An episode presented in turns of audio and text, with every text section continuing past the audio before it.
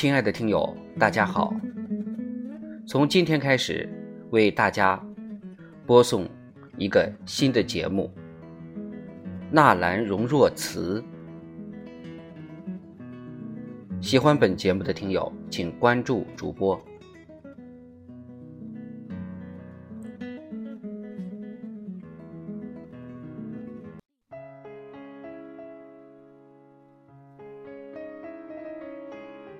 纳兰容若词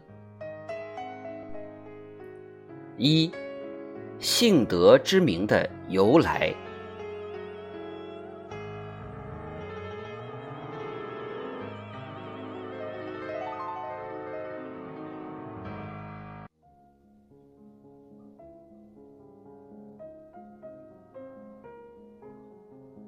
顺治十二年。也就是当时的一六五五年甲午，农历腊月十二，纳兰容若生于京师明珠府。那时候，他父亲明珠才二十岁，风华正茂，为这个孩子取名承德，纳兰承德。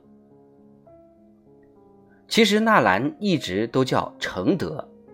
只是在他二十多岁的时候，为了避皇太子的名讳，才改名为幸德，也只用了一年而已。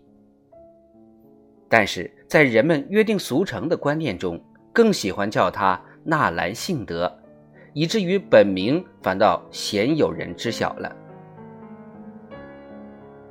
那么，我们不妨约定俗成一下。还是用那个人们都十分熟悉的名字来称呼公子吧。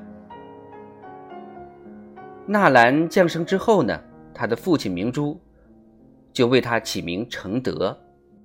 承德二字在古代典籍里面出现的次数不少。南宋朱熹《论语集注》里边说：“言学者当损有余，补不足，至于承德。”则不期然而然矣。宋史中也有言：“为简可以助廉，为术可以成德。”易经中更说呀：“君子以成德为行，日可见之行也。”同样是“承德”两字，意义却各有不同。究竟当时明珠是想到了哪一句？才会给儿子起名承德的，至今无人知晓。只是承德成了纳兰的名字，一直沿用了下来。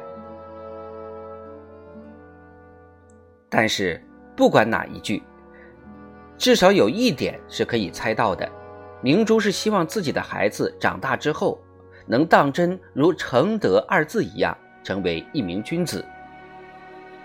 就像我们天下的父母是一样的，都望子成龙，望女成凤。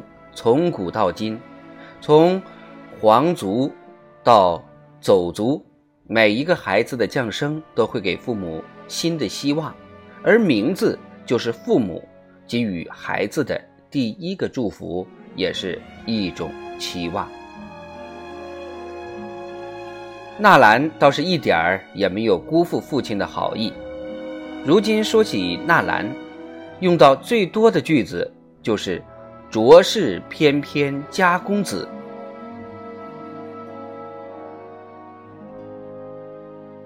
公子常见，古往今来最不缺的大概就是公子了。上到几十岁，下到几岁，泛滥的程度，大概堪比现在的美女、帅哥两个词儿。只要稍微有一点人模人样的。走在大街上，生理性别为男性的都可能被叫做公子。但是古往今来，真正够得上这个资格的，还当真屈指可数。到了现代，说起这几个字儿，人们脑海中条件反射的大概就是纳兰性德这个名字了。纳兰身为一名汉文化的真正仰慕者，也自然而然地给自己起了名字，就是容若。所以严格说起来，纳兰明德，字荣若，只是有时候也会效法汉人的称谓，以程为姓，署名程荣若。他的汉人朋友也大多用程荣若这个名字来称呼他。不过有一个名字，却算得上是荣若父母的专属，那就是他的小名东郎。也许是因为出生在冬季的关系，荣若的小名唤作东郎。在大多数人的观念中，说起八旗子弟，大概脑海里浮现出来的第一个画面，就是《唐伯虎点秋香》里面四大才子招摇而过，摇晃着扇子，妞儿给爷笑一个，不笑，那爷给你笑一个的场景。尤其是到了清朝后期，那更几乎同等于纨绔子弟的代名词了。十岁已经能成吟，由此可见，明珠夫妇啊对纳兰容若的教育是很下功夫的。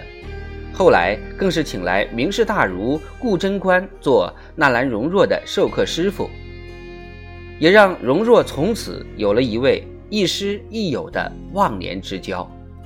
据说有一首词《一壶珠，圆夜月食》，是他十岁的时候所作。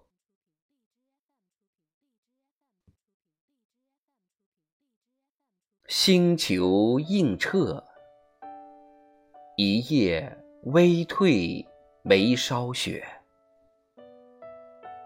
子姑待话今年别，妾要星辉，拥把菱花接。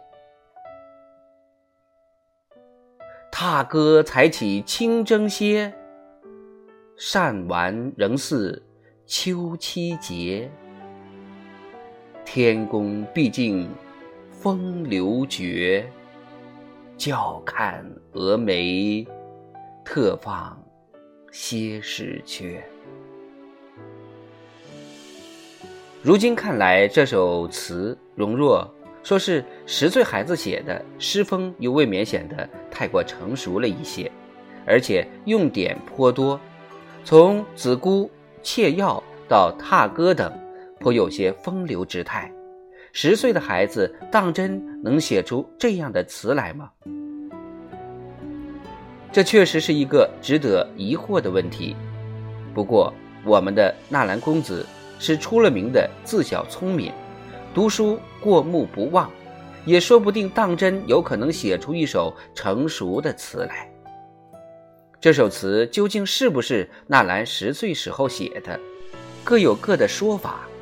但是那些言之凿凿，说此词为纳兰容若十岁所写的笔记记载中，大多会大肆渲染，描写当年那仅十岁的稚子是如何出口成吟的。